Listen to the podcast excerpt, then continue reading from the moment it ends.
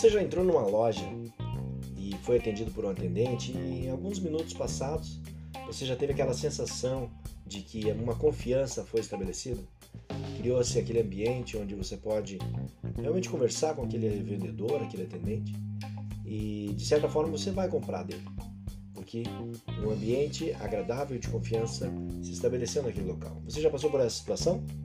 É sobre esse assunto que nós vamos falar nesse vídeo. Obrigado por você estar nesse canal aqui. Meu nome é Davis Dutra. Seja muito bem-vindo ao nosso canal no YouTube e você que está assistindo também pelo podcast, pelo Spotify, ao, através do podcast Manacast. Seja muito bem-vindo e vamos falar hoje sobre rapport. Negociação é confiança. Negociação é confiança. Esse é o primeiro vídeo. O segundo vídeo, na verdade, sobre a série que nós estamos falando sobre negociação e vendas. E o rapport é o princípio de uma negociação eficiente, uma negociação bem sucedida. Toda negociação ela é feita quando há um ambiente de confiança e de estabilidade, onde o cliente confia no vendedor e o vendedor consegue transmitir essa confiança através de técnicas onde um ambiente de segurança e de, de confiabilidade é estabelecido. Sobre isso, a melhor forma de conquistar essa confiança através dessa palavra francesa, rapport, que significa criar uma relação, criar uma conexão. Rapport nada mais é do que você criar uma comunicação, sincronizar com o, a comunicação com o seu cliente, com a pessoa que você está conversando, e depois conduzi-la para o objetivo final, que é a, a comercialização, a, fechamento do, do, seu negócio. Então lembre-se, o rapport é o início de tudo.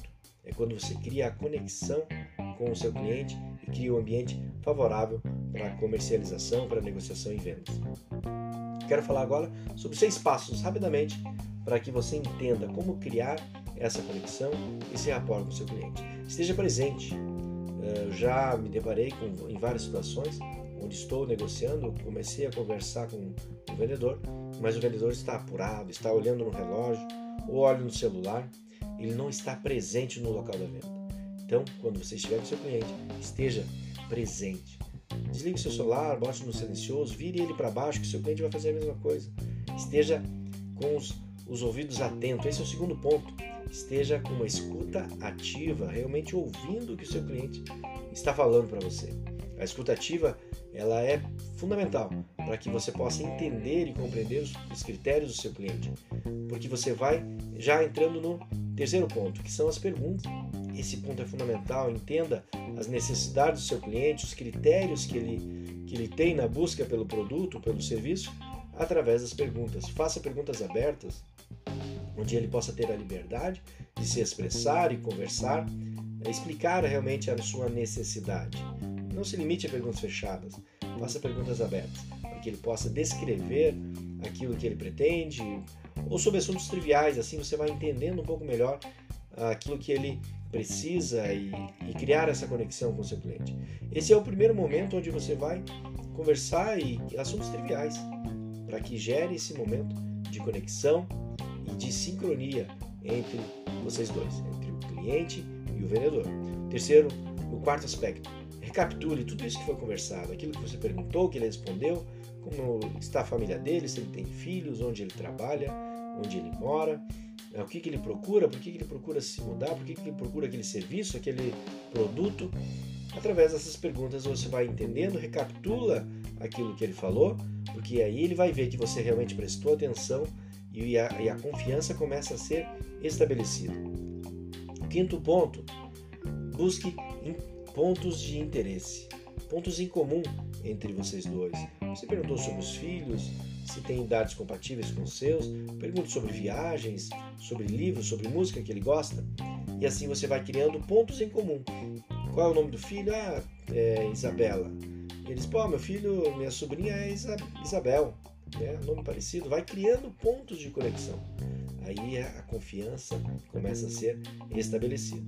E o sexto aspecto é o espelhamento.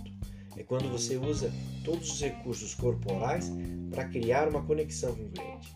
O espelhamento é quando você, de certa forma, imita o, uh, os aspectos corporais do seu cliente, seja a respiração, a velocidade, se ele está falando uma velocidade mais rápida ou uma velocidade mais lenta.